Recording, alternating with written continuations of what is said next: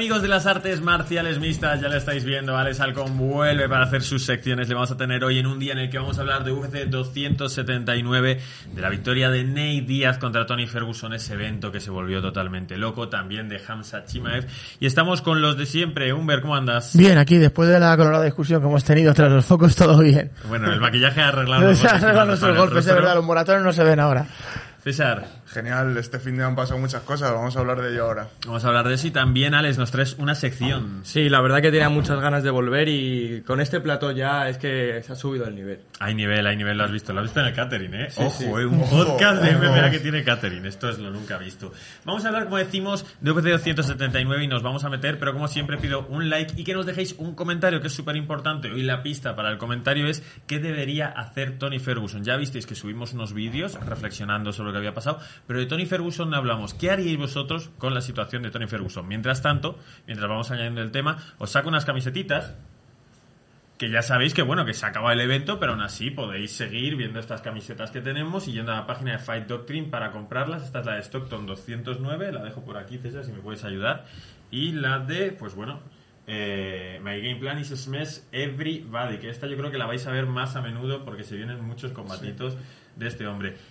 A ver, César y yo en el canal ya hemos hablado de esto. Humbert, te doy la palabra. Impresiones generales de la parte de Chimaev. Empecemos con él. A mí me parece muy mal, tío. Me parece muy mal que, ya no que no del peso, que puede ser por recomendación médica, que me extraña porque en Las Vegas eh, dejaron pelear a un tío que tiene una suspensión médica de seis meses y dejaron pelear como, como es Tony Ferguson y eh, es de los sitios donde las comisiones atléticas y médicas son más laxos, ¿vale?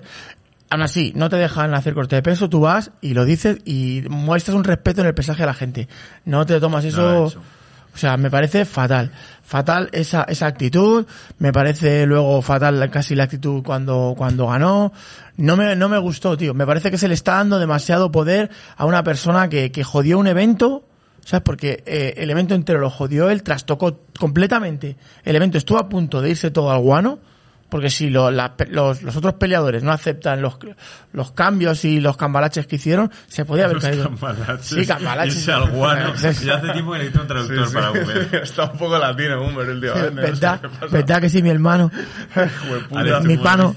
A mí me pareció muy mal la actitud de Kanzat. Por ejemplo, el post que subió, que, el que tenía como que estaba más gordo con Darren Till, me pareció que lo hizo muy mal. Porque al final, el burlarse de algo, de lo que tú estás trabajando y de lo que tú eres, tú eres un profesional. Es como si una persona llega tres horas tarde al trabajo y no tiene una excusa. Al final, No, se tú ríe, tienes que claro. cumplir tu trabajo y no puedes decirle, no, es que me aburría y me he ido a dar una vuelta. Al final, que está claro que puedes fallar un corte de peso, pero te lo tienes que tomar con cierta seriedad, al menos bajo mi punto de A vista. mí me pareció bastante mal y ya lo hablamos en ese vídeo que subimos después del evento, pero es verdad que viendo después la conferencia de prensa y cómo él ha explicado todo lo que ocurrió, bueno, no es que lo justifique, pero bueno. Cuenta, cuenta, ¿qué dijo? Pues por lo menos, por ejemplo, dijo respecto al corte de peso y a esa risita que soltó y tal, pues decía, mira, yo estaba haciendo mi corte de peso, a mí el doctor no me dejó continuar con mi corte de peso, yo quería continuar, yo creía que iba a dar el peso, pero el doctor dijo que no.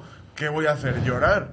Dice, pues bueno, pues salí ahí, solté una risilla, no sé qué, pero lo, lo expresa de esa forma, ¿no? ¿Qué, qué, qué pens- qué pensaba? ¿Que saliera ahí llorando? No, llorando no, pero un respeto, Ya, tío. mí- una seriedad con, con el evento, con la gente que te paga y con los fans que Ah, tienes, yo tío. Opino, yo opino eso también, pero viendo un poco su explicación y su justificación respecto a eso, eh, bueno, pues me queda como que ya no es tan ogro, ¿no? Que ya no es que se estuviera riendo de todo, sino que, bueno, pues no, no le dejaron continuar el corte de peso. Y luego, no sé si queréis que lo hablemos ya, respecto a lo que pasó cuando le fue a chocar la mano Kevin Holland.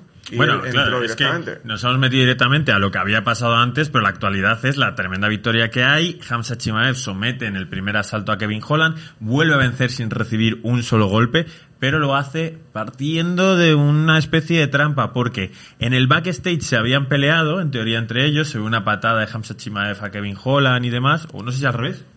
Al revés. Es al revés. De Kevin Holland a Hamza Chimaev. Antes de la pelea, cuando se los trae el árbitro, que le dan un tratamiento Sí, a esa pelea de main event, se chocan los cinco y parece que han arreglado cosas. Incluso se había puesto gente para separarles y dice, no, no, Sí, sí, no se va". sí. Entonces, claro, con esa nueva actitud, Kevin Holland le va a dar la mano y Hamza pasa por debajo y le derriba. Pero eso es dentro de la pelea, o sea, Ya, pero eso me parece igual tan feo como lo que tú has comentado. Quiere decir, vale, sí, dentro de la pelea, te tienes que proteger en todo momento. Te lo has explicado el árbitro. Vale, pues eh, entonces si alguien te ofrece la mano, si un poco ver, lo, suyo es que tú le des la mano, o hay más aún cuando sabes que eres en teoría superior y no necesitas de sobre todo porque tretas. probablemente Kevin Holland le habrá hecho antes algo así como así. Sí, tal, sí, pues siempre se hace al principio. No, no, Claro. sea, cualquier cosa. Él ha, explicado, él ha hablado también de eso, lo ha explicado y ha, y ha dicho que, que ni lo vio. No, claro, él él ha dicho que ni lo vio. Y él ha dicho, él ha dicho. que De hecho, se lo dicen los periodistas y él dice, ¿cómo qué? Que Dice, dice, yo no he visto nada, yo salgo ahí a arrancar, la, a arrancar cabezas, yo voy a la guerra, yo no veo si me están levantando la mano o no, yo voy a eso. Entonces, es verdad que tal y como lo dice, la verdad es que le creo. El que ya tuviera se, se la, la tensión que se tiene en la jaula, aunque seas Kamzat Chimaev, estás ahí expuesto, ¿vale? Pueden pasar, pueden pasar cosas. No tienes... sí, ¿Unos? sí, Yo- Kamzat Hombre, claro, Believers, ¿Cómo no voy a ser fan de Hamza? Yo estoy en el tren. Esta, se- esta semana me baja un poquito Hombre, del tren, estoy pero intentando vender una camiseta como para no Hamza Believer, ¿sabes? Yo es que entiendo, o sea, entiendo la parte ética. Yo, para mí, para mí, a la única persona a la que se debe Kansas es a los fans. O sea, entiendo la parte ética, pero a mí siempre me han enseñado que cuando estás dentro de una pelea, si tú estás haciendo lo que hacen las normas, tú tienes que conocer las normas del deporte, tienes que conocer que tú ya la pelea ha empezado, tú no tienes una obligación de dar. Y es que todo es para mí todo es estrategia, todo es lo que tú tengas pensado. Y es que es lo que dice Oye, César, si estás nervioso, encima es un deporte en el cual eh, te puedes llevar un golpe, puedes llevar tal, y encima con lo que había pasado antes, si es que si vas a empezar el combate y ya está con la cosa caliente, yo tampoco hubiera, no sé si hubiera saludado o no, pero entiendo la situación. O sea, yo, yo veo que si realmente lo ha hecho aposta, es decir, si tú lo haces aposta o lo tienes ya pensado, es decir, a ver si me da la mano y, no se la doy y entro, me parece sucio. O si tú le ves que te va a dar la mano, me parece sucio. Pero si re- realmente es verdad que yo lo creo tal y por como lo dice, que él que ni vio nada, que él estaba pensando en salir corriendo por las piernas, pues, pues ya está, pues simplemente es así, creo que no hay nada que recriminarle. Respecto a los fans, también ha hablado Kanzat y le han preguntado pues qué opina de que esta semana, que ha perdido muchos fans, las críticas, y dice, "Mm, los fans un día están contigo y un día no están contigo. A mí me importa mi carrera, mi dinero y mi, Incluso y mi familia. Incluso Entonces- los acusa de no ser reales por tener esta variedad y depende de tal. Al final, Hamza Chimaev hace una pelea espectacular. No sé cuánta gente le puede hacer a Kevin Holland eso, dejarle sin dar un solo golpe, conseguir retenerle el suelo. Yo pensaba que no lo iba a conseguir por lo ágil y explosivo que estaba Sí, Kevin la verdad Holland. que a mí me sorprendió, sobre todo el primer scramble que hizo, cómo salió, me sorprendió un montón. Porque estás hablando de un wrestler élite, ¿sabes? O sea, un tipo que, que te- si te quiere llevar abajo y fijarte abajo, lo va a hacer. Pero aún así salió bien, se levantó y... Y hasta que no consigue ese control de cuello, lo tiene hecho un loco dando vueltas. Sí, y aún así el, el, el, el Darce Choke, el Dark Choke le, lo- le costó cerrarlo Sí, un sí, montón. O sea, los... Tuvo que hacer tres ajustes. Sí, sí, o sea, el tipo... uf, Bueno, al final una grandísima pelea y lo que ha pasado es, a mí me hace muchas gracias, que lo normal como cualquier peleador sería, bueno, va a pelear por el título. No, no, nadie pide la pelea por el título porque sabemos que esa pelea la podría conseguir ya. Directamente te pasas, venga, ¿cuál vamos a hacer antes? Es como que todos hemos entendido esa estrategia de la que llevamos hablando un tiempo. Que no se, que, que la pelea no es contra Edwards, no es contra Kamaru Usman, no es contra Israel Asaña. ¿A quién le podemos poner antes? Colby Covington. Así o es. sea, sería muy buena me pelea. parece un peleón encima Colby, pelea. uno la América, una persona que te viene de la lucha. Yo quiero verle contra una persona que tiene ese nivel de lucha. Y, y de Él le va a cardio. pegar arriba, y eh. de cardio. Y de cardio. Él mismo, Chimaev, dice que ninguno de ellos están a su nivel, ¿eh? Hombre, claro que va a decir. Ya, Claro. Ya, pero lo dice, pero lo dice de una forma tan segura. A ti te inspira, Me ¿eh? inspira, tío. Ese, ese- cuando veo esa seguridad en alguien me raya. Porque yo creo que yo leo bastante bien cuando alguien habla de verdad, cuando alguien farda, cuando alguien no. Y, y lo dice de una forma que me inspira al decir, joder, es que este cabrón lo sabe. Y, di- y dice de todos, dice, pero ¿habéis visto la pelea de Tony Ferguson con Nate Diaz? Dice, no me dura ni un minuto, tal. Ojo César. Alonso, el nuevo mentalista, ¿eh? Como le la peña. Ojo, ojo, Gonzalo, que te tengo controlado. Yo soy seguro o no soy seguro. Por favor, no lo digas en cámara, por favor. Gonzalo es un fardón, Ya lo has mucho dicho, ya cuidado. está demostrado, estoy seguro. No lo digas, no lo digas. Gracias, Humer. Se nota que no has dormido esta noche. Gracias, no, no he dormido. Gracias por desvelarlo. Luego en el entrenamiento me vas a pegar. ahora. Pero mazo, ah, con guantes rosas. Con guantes rosas. Luego, luego tenemos entrenamiento de generación MMA, ¿eh? Sí, Luego sí. subiremos Y no va a haber cámaras. No, no, no. No, sí, sí va a haber cámaras. Cámara sí no sé, sangre a punta pala. Bueno, pues eh, vamos a avanzar un poco. Eh, hay una persona que para mí es el gran perdedor de este evento, y no es otro que Ligi Allian, que es un hombre que iba a enfrentarse a Tony Ferguson. Que por lo visto iba a ganar a Tony Ferguson muy probablemente. Que se iba a hacer famoso, que se iba a llevar tal, y de pronto le ponen contra Daniel Rodríguez. Daniel Rodríguez le hace una pelea feísima. Con y 10 libras más. Con, Con 10 libras más. más peso, pelea mal Daniel Rodríguez, es el que hace que la pelea sea aburridísima. Y cuando llega la decisión le levanta la mano a, Daniel Rodríguez por decisión dividida. Una decisión que no, No, comparto. O sea, Mira, Yo no la comparto. MMDecisions.com, la web que os recomiendo para todo este tipo de cosas, para consultar decisiones, al final tiene el 10% de los periodistas que han votado se lo dan a Daniel Rodríguez, el 90% a Li Jianlian, y dentro de las votaciones públicas de la gente, igual el 10% se van para Daniel Rodríguez, el 90% para Li Jianlian. es verdad que el tercer asalto igual Sí, es el único dudoso, pero los otros. Pero los otros dos, el primero y el segundo, son claros.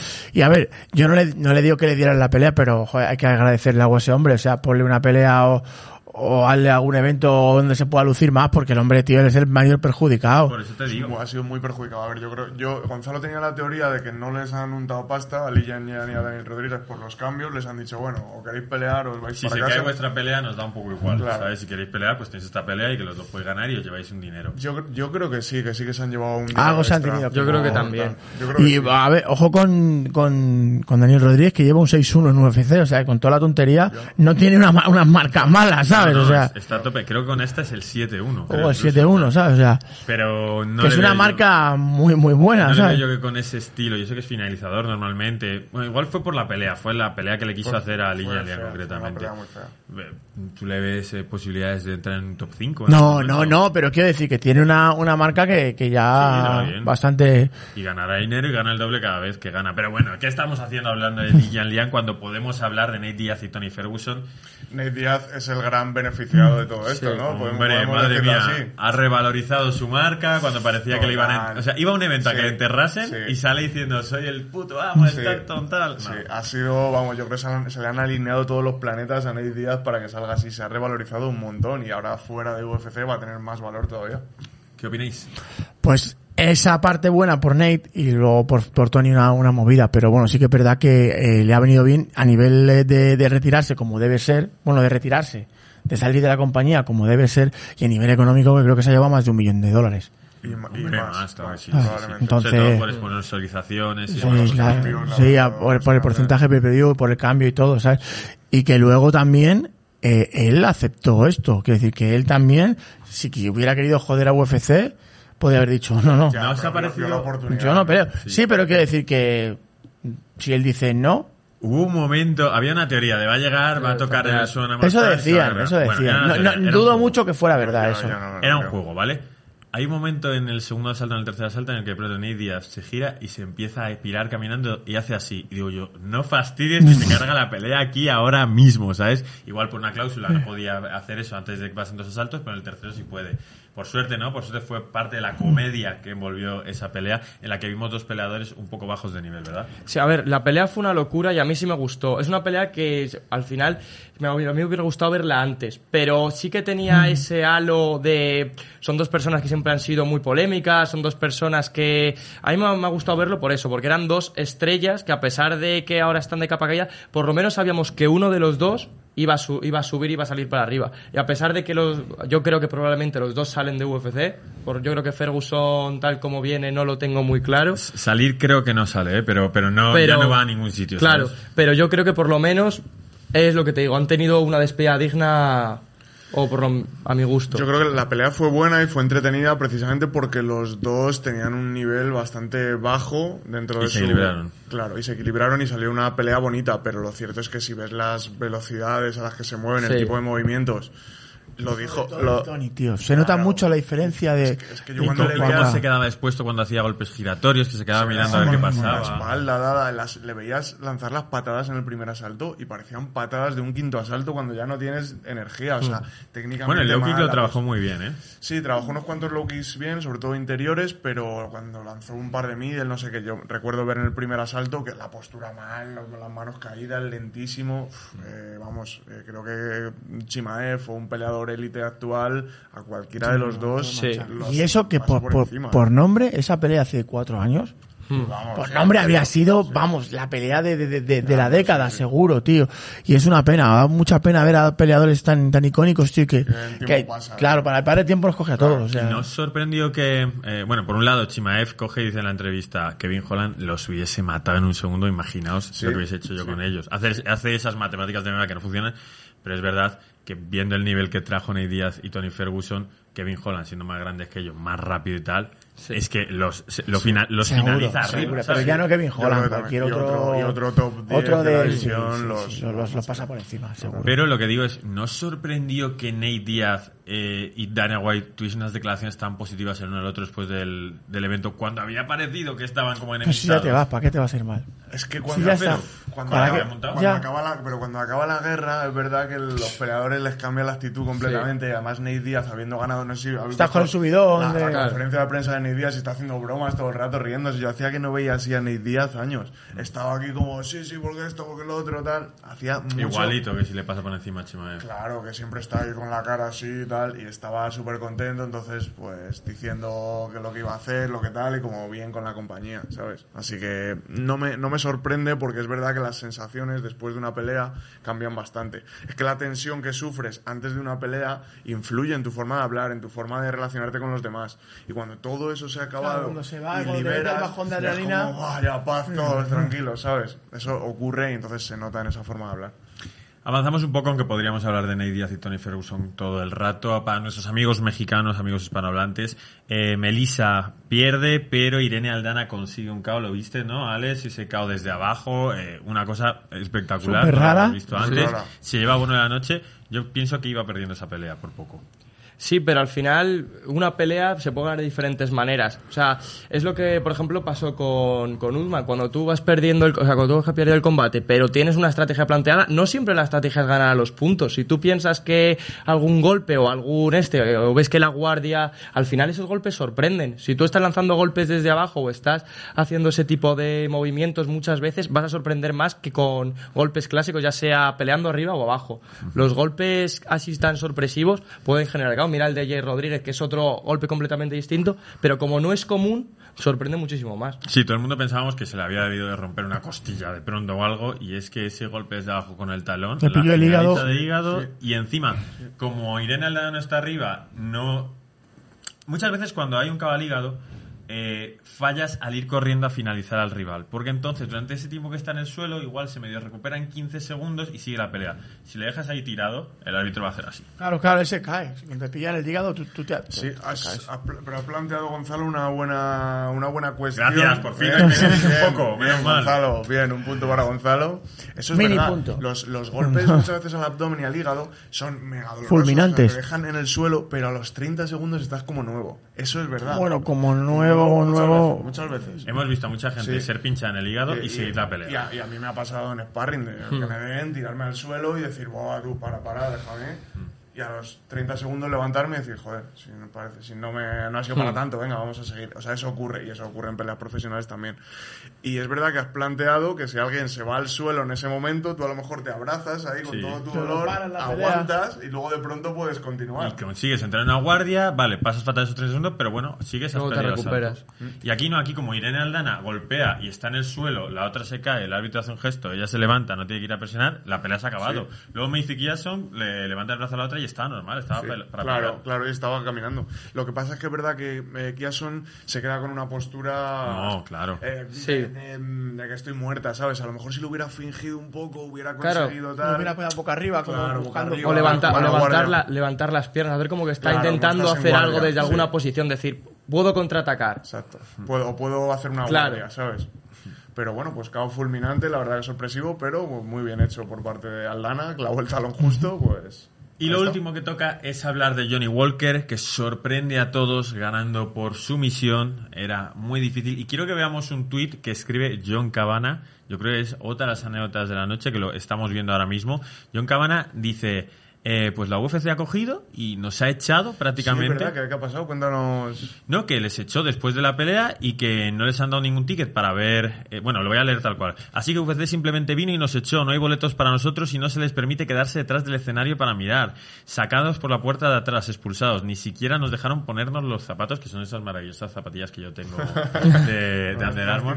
No, y no trae porque no me pegaba con la corbata. Que les han echado de esta forma Qué raro. Claro, le ha preguntado la UGC de Dana. White y dice, esto no es una cosa mía, quiero decir, alguien por lo que sea les ha dicho, no hay boletos para vosotros, no podéis estar en esta zona, pero yo no estoy detrás de esa decisión No, de claro. mierda. Evidentemente creo, no creo que, se- que, el jefe se preocupe ¿no? de esas Claro. cosas. O sea, No, y seguro, mira, eh, en esos eventos hay una sala de, para prensa que está llena de catering, de, para ponerte con tu ordenador y todo eso, ahí puedes ver el evento perfectamente.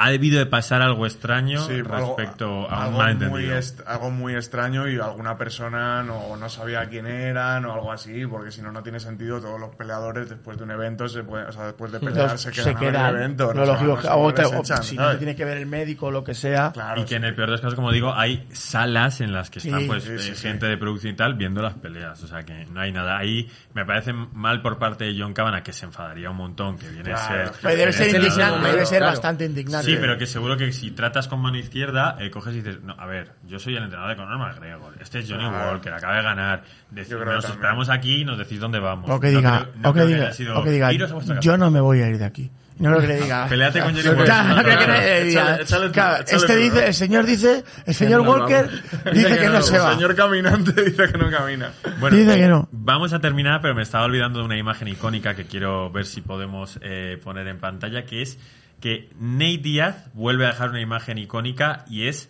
esta, es verdad, vuelve a vencer y pone una celebración mientras tanto como ya hizo con su famoso triángulo, ¿eh? Pero más icónico todavía El- el es que minuto. finalizó en el minuto 209. Espectacular. Y, y- y también icónico los tremendos pies que tienen, tío, ¿eh? Qué pedazo de pinreles, tío. Se pueden quedar dormidos de pie. ¿eh? Dos curas acostados tienen los pies. Bueno, pues nosotros vamos a ir con la siguiente sección, una sección que nos trae Alex Halcón Hidalgo, que nos vas a hablar de qué. Voy a hablar sobre cómo, plante, cómo planteas, eh, por lo menos eh, cómo planteaba yo cuando estaba en, en la selección española, cómo planteaba lo- la forma de los combates en las tre- los tres ámbitos. En plan, estrategia y táctica. Estrategia, táctica y técnica. Pues vamos con eso y por supuesto os pedimos que nos dejéis un buen like y que nos comentéis, como habíamos dicho, cuál es el futuro de Tony Ferguson. Vamos al siguiente bloque.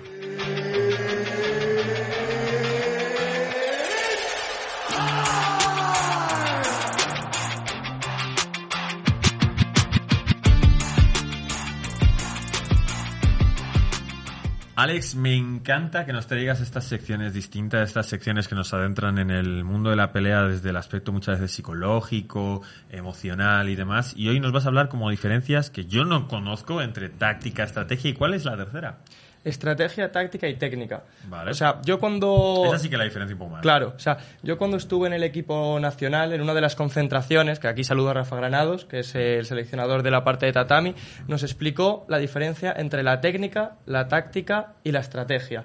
Y es, son detalles que la gente en sí no conoce, pero son unas pequeñas cosas que pueden hacer que, la, que puedas planear la pelea de una mejor manera. Eh, para, para empezar hablando de cómo plantear una pelea, lo primero que tienes que hacer, lo primero que se suele hacer es un scouting. El scouting consiste en ver la pelea con tu entrenador o con el equipo que tengas y buscar tanto los puntos fuertes de tu rival como los puntos débiles y también su estilo. Hay que intentar adecuarlo un poco sabiendo, pues eso, la altura que tiene, cómo, si es un contragolpeador, si es una persona que va hacia adelante y las cualidades. Es el análisis del rival, Claro. lo que tenemos que saber conocer. Claro, entonces tú, a raíz de todo eso, planteas diferentes cosas. Por ejemplo, eh, está todo el rato lanzando la mano izquierda y cuando baja la mano y cuando lanza la mano izquierda baja la derecha. O cuando lanza el overhand baja muchísimo las manos. Hay que intentar plantear todo eso. Y cuando ya tienes todos esos datos y tienes que intentar compararlos con los tuyos. Y a raíz de ahí se crea la primera parte, que es la estrategia.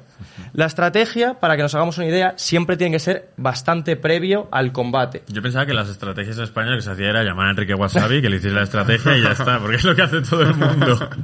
Entonces, la estrategia no tienes al oponente delante. Cuando tú, utilizas, cuando tú estás buscando una estrategia, tú lo que buscas es cosas que tienes que entrenar previas a la pelea, en las cuales tú se te dan bien o tú puedes controlar y que la tienes, por así decirlo, planificada. Yo, por ejemplo, para que te hagas una idea, estoy preparando una pelea contra una persona que se, se, mm, utiliza muy bien la pierna. No le digas tu técnica a tu rival de... No, digo la, digo la otra persona, utiliza muy bien la pierna, tiene un buen control de la distancia, entonces a raíz de eso yo voy a plantear una estrategia con mis cualidades. Eso sería la estrategia. Entonces, en el segundo, en la segunda parte, cuando ya tenemos la estrategia, empezamos con la táctica, que esto es lo que la gente suele confundir. La táctica es lo que sucede durante el combate. Guau, no lo sabía esa diferencia, Claro, cuando tú estás haciendo la táctica, tú estás mediante el combate. Tú tienes que intentar adaptarte. Claro, tú ya tienes un oponente con el cual te estás enfrentando. Es la adaptación. Es, lo que la gente suele confundir en este caso. Tú la, tú la estrategia la planteas antes, la táctica la planteas durante el combate y la planteas de forma inmediata. Un ejemplo claro, por ejemplo, sería la patada que metió Leon Edwards. Tú puedes plantear la estrategia de lanzar esa patada, pero el momento, el timing, la situación y ver esos detalles técnicos es la táctica. Y eso se sucede durante el combate. Yo siempre los había utilizado como Sí, yo los, eh, claro, yo los, Los solapo, las dos cosas. Y por último, claro, decimos, tenemos que tener una táctica y tenemos que tener, y tenemos que tener una estrategia, pero todo eso está en función de la técnica. ¿Qué es la técnica? Lo que nosotros, las cualidades que nosotros tenemos o los movimientos que nosotros conocemos para poder utilizarlos. Por así decirlo, si yo no soy, si yo, imagínate, puedo plante sé que mi rival, eh, antes de hacerlo, cuando hago la estrategia, sé que mi rival baja mucho las manos cuando, cuando va a meter el derribo. Y yo sé que puede, yo sé que la estrategia mía puede ser la patada. Y estoy en el combate y veo que está pasando eso. Entonces mi táctica, cuando veo que va a bajar, Es la es utilizar la patada. Pero mi técnica no es buena de patada, no nos vale. Entonces es un conjunto. Tú no puedes tener una estrategia y una táctica si la- no tienes la técnica necesaria. El ejemplo claro, que es con el que me he preparado más o menos, es hablar de lo de Leon Edwards. Ellos seguramente, eh, los vídeos, tú puedes ver que estaban practicando esa patada. Entonces ya tenían una estrategia previa y seguramente ya conocían cómo, cómo bloqueaba los jabs o cómo Sí, bloqueaba que los si le tiraba la mano, lo han claro. comentado, él bajaba y defendía el middle más bien, Entonces, en ese momento, ellos tenían ya la estrategia fijada. Luego, durante el combate, En ese lo momento, lee y ve lo lee y ve la táctica. Y en ese momento, como él tiene la técnica necesaria que ha estado practicando y él puede, tiene el movimiento de cadera bien hecho, gira completamente el pie, tiene la elasticidad y tiene esa técnica bien cogida, sucede lo que hablamos, que es capaz de ganar el combate. Entonces, son los tres ámbitos en los cuales un peleador se debe mover para crear una estrategia. Bueno, ¿qué os ha parecido? Una pasada, la verdad. Muy bien, muy bien redactado, muy bien explicado y así es como funcionan las cosas en los equipos serios de entrenadores y así es como se plantean las cosas los peleadores. Mucha gente de fuera del deporte se piensa que, bueno, entrenan ahí con el saco, no sé qué, y luego se meten en la jaula y a ver qué pasa. Cuando no, no, hay un montón de cerebros, de mentes pensantes alrededor del peleador que su trabajo es ese, su trabajo es estar viendo los vídeos, analizando a los peleadores, qué gestos hace, ¿no? Hablándose, por seguir con lo de Leon Edwards, pues probablemente alguien en el equipo de Edwards habría, habría visto que cuando le lanzan el jab a Kamaru Usman tiende a hacer Sí, tiende palmeo, a palmear y quitar la cabeza. descubierto ese lado. Entonces, probablemente habrán entrenado la técnica de sacar el jab y justo después esa patada. Entonces, eso es lo que da lugar a que luego ocurra en una pelea. Sí, por eso en los, en los vídeos de, de Countdown o los HT, los, esto de boxeo, no te, no, son entrenamientos pactados, o sea, no hacen lo que van a hacer en una sí, pelea, ellos, hacen ¿sabes? cuatro Luego cosas, los, claro. cuando llega de verdad, muchos vídeos se les ve y dice, bueno, hasta aquí dejar de grabar y ahora vamos a hacer, ¿sabes? vamos a Sí, se de graban verdad. recursos Sí. normalmente. Venga, unas manitas, unas no sé qué. Que además hay un recurso que graban últimamente en UFC. Normalmente cuando pones el tail of the tape o los datos antropométricos de que nos dice Jorge Lera, eh, normalmente era una foto estática. Ahora echan el vídeo dura 30 segundos. Y es muy gracioso ver cuando, por ejemplo, eh, les dicen, haced un poco de sombra, tal, no sé qué, y hay uno que hace 5 segundos de sombra y se queda así como, ya, tal, no sé qué, y el vídeo tiene que cortar, o que sea. verdad, no, más, nota. más, y dice, ah, vale, pues vuelvo a darle tal. Hay otros que se quedan así. Sí. Mirando. Claro, porque es muy difícil tener una cámara delante que te digan 30 segundos de sombra. Uf. O 30 segundos de actitud contra la cámara. Pues al segundo 8 dices, ¿cuánto llevo ya? ¿Cuánto, O sea, claro, claro, esto, ¿cuánto esto no se acaba ¿Cuánto nunca, queda? ¿no? Sí, sí, sí. Bueno, pues muchísimas gracias, Alex, por haber traído esta sección. Ya sabemos diferencia entre estrategia, táctica y técnica. Yo es probable que siga confundiendo, porque es que los utilizo como sinónimos, estrategia Sí, y táctica, pero intentaré que no sea así. Y vamos a ir ahora a cerrar una historia que teníamos en el pasado, así que me van cargando el bloque 3 y por supuesto, dale un buen like. Vamos a la siguiente sección.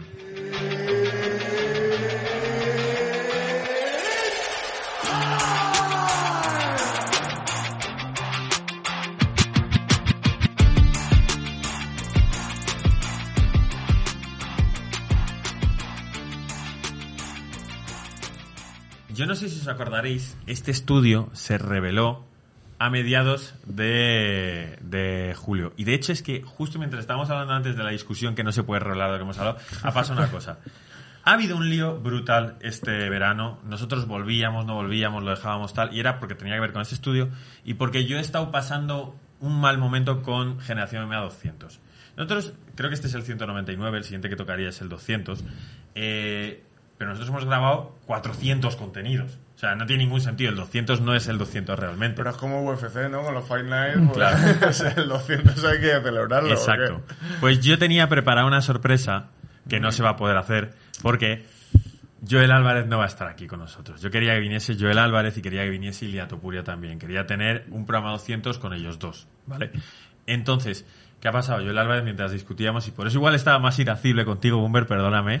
eh, nos ha dicho está- que no se podía está quedando venir. dormido ya. Sí, Humber está más dormido Estoy, que- estoy, está ahora mismo estoy off. Sí, es que no ha trabajado, no es que le aburra tanto. Bueno, el caso es que... eh, No, he trabajado, no, no ha trabajado. Has dicho no ha trabajado. ¿Me llamas tanga en una antena? Ah, no, no, no, sí, has Es trabajado, que has es trabajado. has estado la que te va a caer esta noche, chaval. No, no, que no voy, que no voy al entrenamiento. Que, que bueno, que lo que ha pasado es que nosotros enseñamos este plató y si os acordáis, vimos un vídeo de una pelea.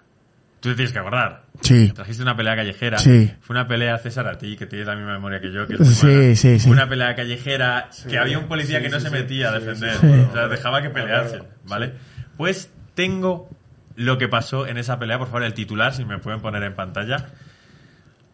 La inquietante pelea entre un alumno y un profesor al que le recriminaron por no hacer bien su trabajo. O sea, esto, uno de ellos era un profesor. Sí, de- ¿Pero de qué? ¿De autoescuela o de...? No, no, un profesor de universidad. ¿De universidad? ¿Vale? De Estoy universidad. ¿Pero esto tiene que ver con lo del programa 200 o no? No. Ah. Y- programas 200 y, y yo soy el dormido, ¿no? Claro que sí, claro que sí, claro, Pero, a claro. ver, que has empezado hablando de Sí. Joel y estás no, gracias. esto. Yo también estoy un poco Disperso. A ver, vamos disperso. a ver. Es que el sábado de madrugada me, me, me fastidia Te el corta, lunes. te corta la semana, venga. Lo que digo es que nosotros dejamos un programa a mitad de verano y nos separamos de este plató durante un mes. Sí, no cierto. tiene ningún sentido. Pues volviendo a ese programa, y no os acordáis, había una pelea callejera. Hemos hecho un backline, o sea, vamos hacia atrás. T- Todo lo que tiene que ver es que por culpa de un programa 200 que no va a salir como queríamos, arrancamos la temporada antes de tiempo, hicimos un caos para todos nuestros espectadores de Generación MMA y ahora estoy recuperando una sección de hace dos programas, pero dos meses también. Vale. Esta pelea se dio entre un alumno y un profesor de la universidad, pero es que lo más gracioso es cómo se dio la pelea. Por favor, ponme los mensajes que se estaban mandando.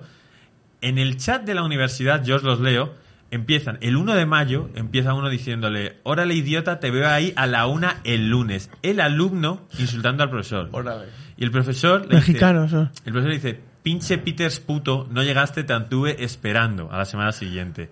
Le dice, mira, voy a ir el miércoles a las 11 a la escuela. Imbécil, te veo a las 13 en el estacionamiento del edificio 3. No llegué porque les partí la madre a unos maltratadores de animalitos. Luego se mete por ahí uno que dice, jaja, está mamado, tal, maltratadores de animales, mejor di que se te abrió el culo, pinche viejo guango.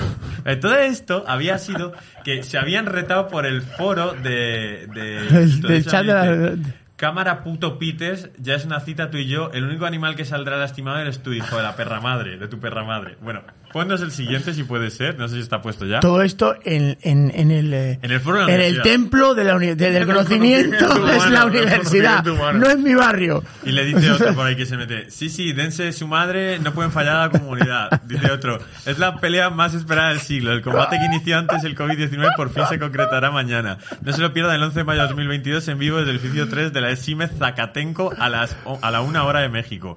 Lira Peters contra Puños de Oro. Eh, hashtag Esime la casa del boxeo. Evento patrocinado por el Trianguis de Esime, evite el exceso. ¿vale? O sea, entonces se monta una película. Se va a armar tal si ya están las apuestas y los lugares VIP. Pues con todo esto acabaron quedando y es el Se pegaron. vimos la pelea en la que el policía no se metía a separarle. Claro, claro, porque habían quedado Claro, eso, ya, ya no podía, se le echaba la gente encima si los separan, o sea, con, con tanta expectación, tío, no podía hacer nada, tío, claro, tío. Pues yo solo quería contar esto, que es que salió en las noticias esa pelea y todo. Ha faltado Joder, que chaval. fuésemos nosotros la que lo hubiésemos comentado en esta Hubiera estado bien. Ha estado bien la, ha estado bien la anécdota. ¿Y entonces ¿Cómo has quedado con eso? ¿Qué pasa con el 200? el Pues que el 200 lo tenemos que grabar de aquí al lunes que viene y, y va a estar guay, pero, pero ya no hay tiempo de reacción. Ya no podemos orquestar eso que teníamos pensado. Habrá que hacer un programa un poco especial. Bueno, a ver si- Un programa, bueno, bastante especial. Que nos pongan los seguidores en los comentarios si se les ocurre algo, si nos proponen algo, ¿no? A lo mejor tenemos algún seguidor que tiene, qué sé, algo especial, ¿no? Que decirnos. Si tiene algo que regalarnos, seguro que Exacto, es especial. bueno, chicos, esto es Generación MMA. Dadle a like. Nos vemos en el programa 200. No va a haber más contenido esta semana. Solo para los patronos, que el último día lo dije. Y igual se nos han metido cinco patronos más esta semana. Sois esta gente que nos apoyáis y que por lo tanto tenéis más contenidos extra a lo largo de la semana. Vídeos, sobre todo. Y también, depende del nivel, pues os lleváis camisetas gratis y demás. Que bueno, son gratis, pero las estáis pagando con el abono. Lógicamente. Y luego, muchos de ellos, los que estáis en último nivel, podéis venir a las cenas de Generación MMA y, por supuesto, venir a ver las grabaciones en directo. Esto es Generación MMA. Nos vemos la semana que viene. Hasta pronto.